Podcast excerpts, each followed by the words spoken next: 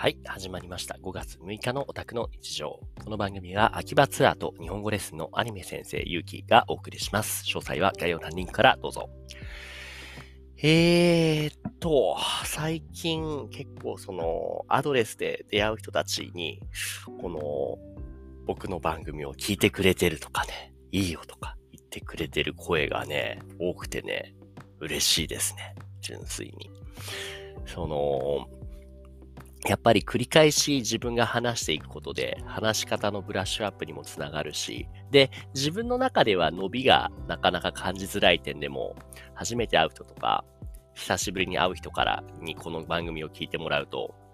とてもね、話が上手くなったねとか、伝えたいことがすっきり伝わって分かりやすいという、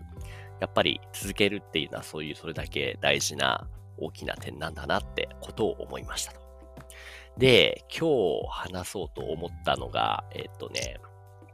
推しは押せるうちに押せっていう言葉について。推しっていうのは、その物理的に何かをプッシュする押すではなくて、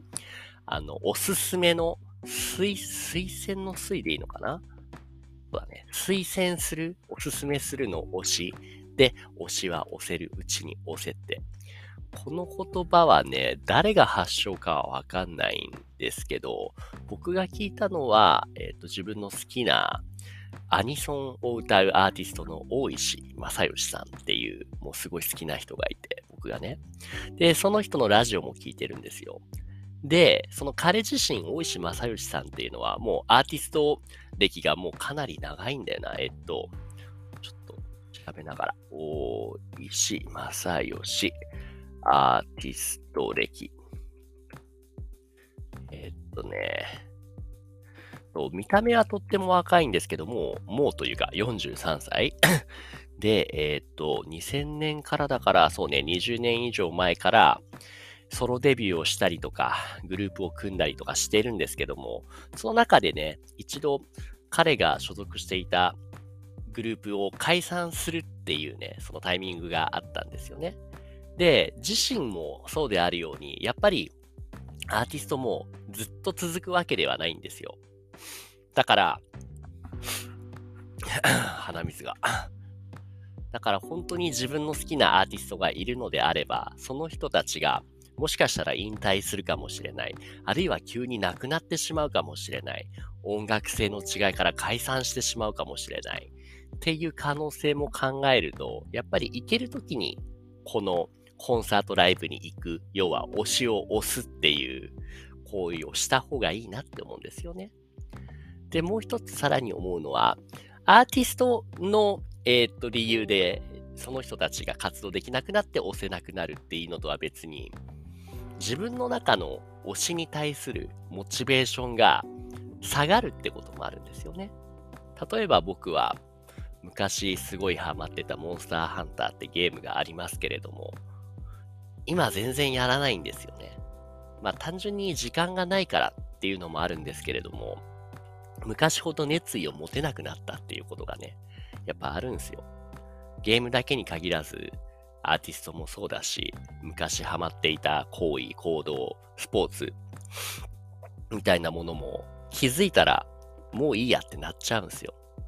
ってことを考えるのであれば、やっぱりこの推しのスポーツ、趣味、音楽、もろもろ、押せるうちに押した方がいいと思ったんで、この前、あの、大石正義さんが来年武道館シングルソロ、ソロライブするんですよ。それの、えっ、ー、と、先行チケット予約をしました。そしてさらに、大石さんとはまた別で、同じくそのアニソン、アニソンだけじゃないな、でもアニソンをメインに歌っている坂本真綾さんってね、この人も僕昔からすごいね、おかげさまでずっと推してこれてる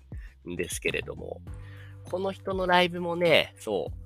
う、予約しました。行けるかどうかはわかんないけれども。でもね、後になってからやっぱりその、行けばよかったっていうことを思うのはね、とてももったいないことなんで。だからっていうのもあって、できる限りね、ちょっとまあその場ではお金のお財布に痛手かもしれないけれども、押せるうちに押しておこう。そう思った次第ですね。うんうん。で、逆に、あの、僕普段こうやって日本語のレッスンとかをしていると、生徒さんの人たちがね、基本的にはみんな日本が大好き、日本の文化が大好き、そして日本のアニメとかが大好きって人たちがやっぱ多いんですよ。今日これからこのラジオ収録した直後にレッスンをする生徒さんもアメリカ人の人で、女子プロレス、プロレスが大好きで、前実際日本にも遊びに来てくれて、その時に僕もね、初めてですね、その誘われてプロレスの試合を、その、後楽園で見に行ったんですよ。でっかい試合を見るのは初めてですね。っていう、やっぱ自分の好きな熱意、推しっていうのがね、すごくある人は、レッスンで話していてもとっても生き生きしてるんですよね。やっぱりそういう意味で趣味というか推し、自分の愛するこのアイドルが、プロレスラーがってある状況は、状態はとても健全ですし、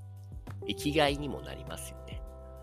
だからね、いろんな人の推しの話を聞ける今の僕のこのお仕事、レッスンとかツアーっていうのはとてもいいものだなって。だから僕もそんな中でいいなとちょっとでも思ったら積極的に興味が持てるように押し始める死活ですね。してみようと思います。てなところで、今日はちょっと短めですが、少し急ぎなので、えっ、ー、とね、また時間を空けて後で収録、他の次の日の収録をしようと思います。じゃあ一旦今日はここまでありがとうございました。